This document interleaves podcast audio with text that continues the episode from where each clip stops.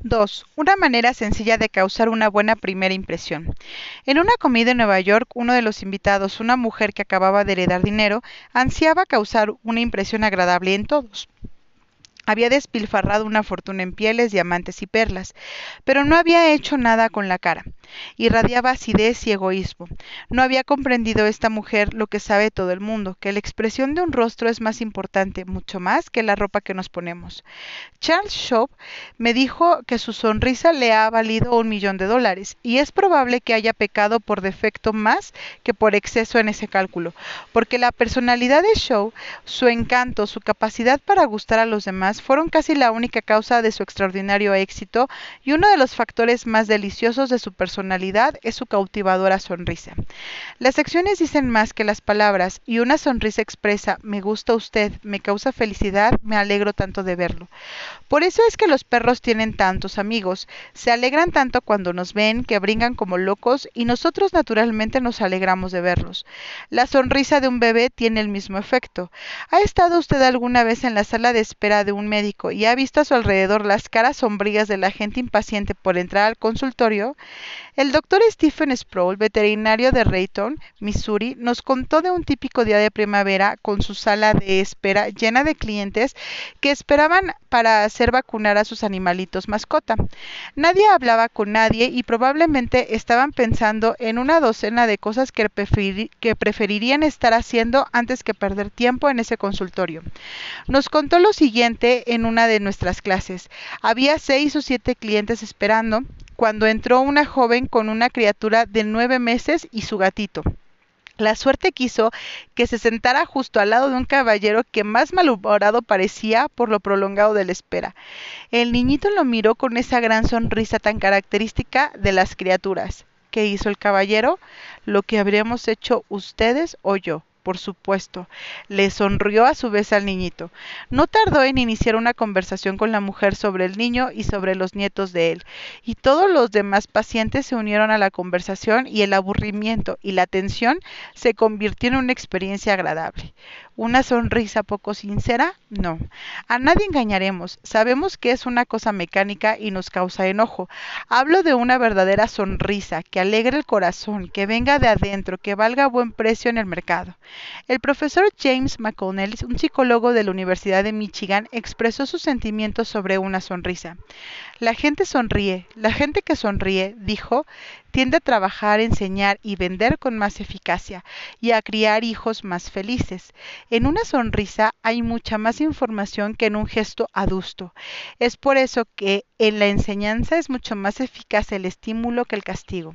El jefe de personal de una gran tienda de Nueva York me confiaba que prefería emplear a una vendedora sin instrucción, siempre que poseyera una hermosa sonrisa, que a un doctor en filosofía con cara de pocos amigos.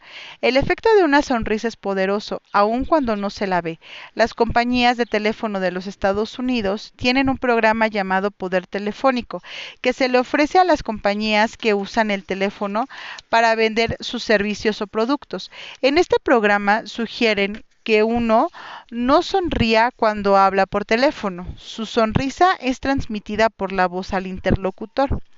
Robert Cryer, gerente del departamento de computación de una compañía en Cincinnati, Ohio, contó cómo había logrado conseguir la persona justa para un puesto difícil. Trataba de desesperadamente de encontrar a, un licenciado en computación para mi departamento. Al fin localicé a un joven con los antecedentes ideales, que estaba a punto de graduarse de la Universidad de Purdue. Después de varias conversaciones telefónicas, me enteré de que tenía diversas ofertas de otras compañías, muchas de ellas más grandes y más conocidas que la mía.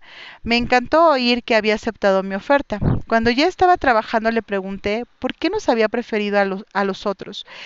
Quedó un momento en silencio y después me dijo, creo que fue porque los ejecutivos de las otras compañías hablaban por teléfono de un modo frío, que me hacían sentir como si yo fuera una transacción comercial más para ellos. Su voz, en cambio, sonaba como si usted se alegrara de oírme, como si realmente quisiera que yo fuera parte de su organización. Puedo asegurarles que hasta el día de hoy sigo respondiendo al teléfono con una sonrisa. El presidente del directorio de una de las mayores eh, industrias del caucho de los Estados Unidos me dijo que, que según sus observaciones rara vez triunfa una persona en cualquier cosa a menos que le divierta hacerla.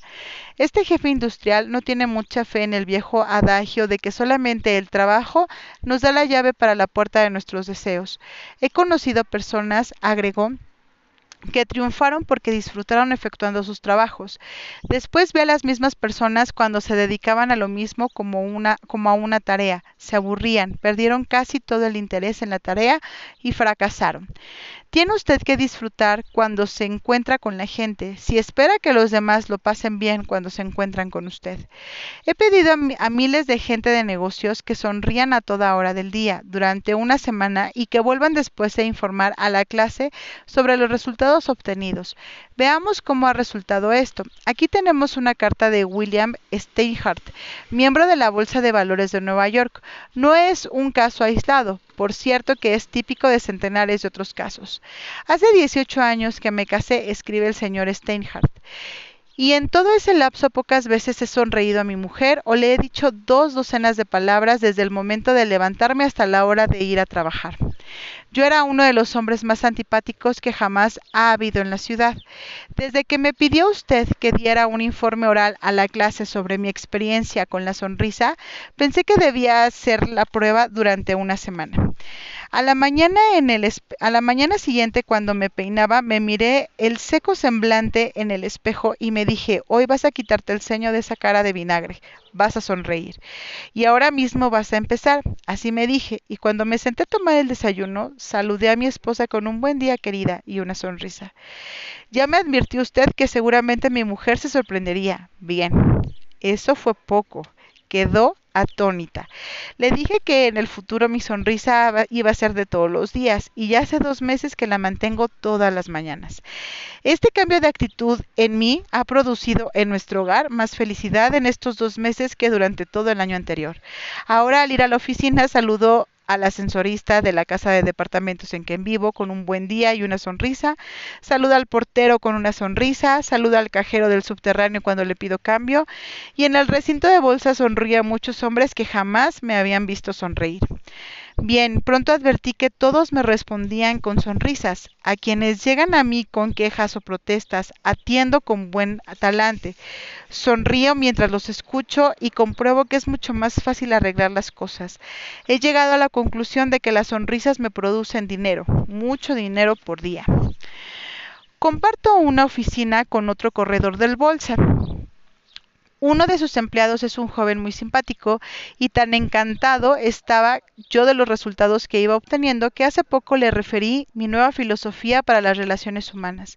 Entonces me confesó que cuando empecé a ir a la oficina me creyó un antipático y solo últimamente cambió de idea.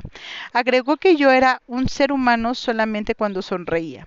También he eliminado las críticas de mi sistema. Expreso apreciación y elogio ahora, en lugar de censurar. He dejado de hablar de lo que yo quiero trato de ver el punto de vista de los demás y estas cosas han revolucionado del todo mi vida.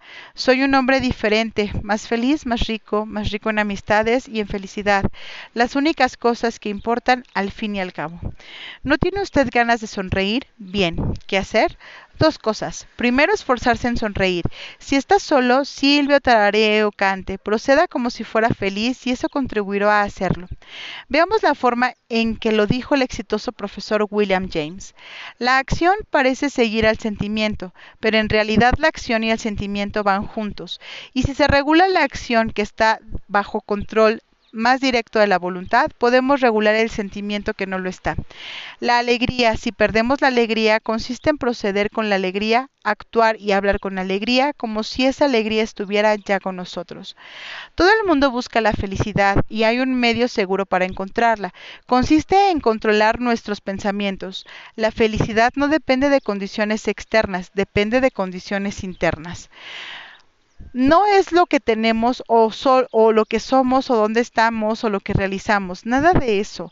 Lo que nos hace felices o desgraciados es lo que pensamos acerca de todo ello. Por ejemplo, dos personas pueden estar en el mismo sitio haciendo lo mismo. Ambas pueden tener sumas iguales de dinero y de prestigio y sin embargo una es feliz y la otra no. ¿Por qué? Por una diferente actitud mental. He visto tantos semblantes felices entre los campesinos que trabajan y sudan con sus herramientas primitivas bajo el, agobiante calor de los trópicos, como los he visto en las oficinas con aire acondicionado en Nueva York, Chicago, Los Ángeles y otras ciudades. Nada es bueno o malo, dijo Shakespeare, sino que el pensamiento es lo que hace que las cosas sean buenas o malas. Abraham Lincoln señaló una vez que casi todas las personas son tan felices como deciden serlo. Tenía razón. Hace poco conocí un notable ejemplo de esa verdad. Subí a las escaleras de la estación de Long Island, en Nueva York. Frente a mí, de 30 o 40 niños inválidos con bastones y muletas salvaban trabajosamente los escalones. Uno de ellos tenía que ser llevado en brazos. Me asombró la alegría y las risas de todos ellos, y hablé al respecto con uno de los hombres a cargo de los niños. Ah, sí, me dijo, cuando un niño comprende que va a ser inválido toda la vida, queda asombrado al principio, pero después de transcurrido ese asombro, se resigna generalmente a su destino y llega a ser más feliz que los niños normales. Sentí deseos de quitarme el sombrero ante aquellos niños. Me enseñaron una lección que espero no olvidar. Trabajar solo en un cuarto cerrado no solo hace sentir a uno solitario, sino que no da oportunidad de hacer amistades entre los demás empleados de la compañía. La señora María González de Guadalajara, México, tenía un trabajo así. Envidiaba la, camaradería de las demás empleadas cada vez que oía sus charlas y risas. Durante sus primeras semanas en el trabajo, cuando las cruzaba en los pasillos, miraba tímidamente en otra dirección. Al cabo de semanas se dijo a sí misma, María, no debes esperar que esas mujeres vengan a ti, tienes que ir tú hacia ellas. Cuando volvió a salir al pasillo para tomar un vaso de agua, puso su mejor sonrisa y saludó con un hola, ¿qué tal? a todas las empleadas que encontró. El efecto fue inmediato. Las sonrisas y saludos fueron correspondidos. El pasillo pareció más luminoso. El trabajo más cálido. Se hizo de conocidas y algunas de ellas llegaron a ser amigas. Estudia estos consejos de Elbert Hubbard, que recuerde que ningún provecho le dará su estudio si no los aplica en la vida. Cada vez que salga al aire libre, retraiga el mentón, lleve erguida la cabeza y llene los pulmones hasta que no pueda más. Beba el sol. Salude a sus amigos con una sonrisa y ponga el alma en cada apretón de manos. No tema ser mal comprendido y no pierda un minuto en pensar en sus enemigos. Trate de determinar firmemente la idea de lo que desearía hacer y entonces, si cambiar de dirección, irá directamente a la meta. Tenga fija la atención en las cosas grandes y espléndidas que le gustaría hacer, pues a medida que pasen los días, verá que inconscientemente aprovecha todas las oportunidades requeridas para el cumplimiento de su deseo, tal como el sofito del coral obtiene de la marea los elementos que necesita. Fórjese la idea de la persona capaz, empeñosa, útil que desea ser, y esa idea lo irá transformando hora tras hora en ese individuo. El pensamiento es supremo. Observe una actitud mental adecuada, la actitud del valor, la franqueza y el buen talante. Pensar bien es crear. Todas las cosas se producen a través del deseo y todas las plegarias sinceras tienen respuesta. Llegamos a identificarnos con aquello en que se fijan nuestros corazones. Lleve pues retraído el mentón y erguida la cabeza. Todos somos dioses en estado de crisálida. Los chinos eran hombres sabios, sabios en las cosas de este mundo, y tenían un proverbio que usted y yo deberíamos recordar y pegar en el tafilete del sombrero. Dice más o menos así. El hombre cuya cara no sonríe no debe abrir una tienda. Su sonrisa es una mensajera de bondad. Su sonrisa ilumina la vida de aquellos que la ven. A pesar de haber visto a docenas de personas fruncir el entrecejo de mal humor o apáticas, su sonrisa sigue siendo como el sol que rompe a través de las nubes, especialmente cuando alguien se encuentra bajo la presión del patrón, los clientes o maestros, de sus padres o de sus hijos. Una sonrisa puede ayudar a comprender que no todo es en vano, que aún hay alegría en el mundo.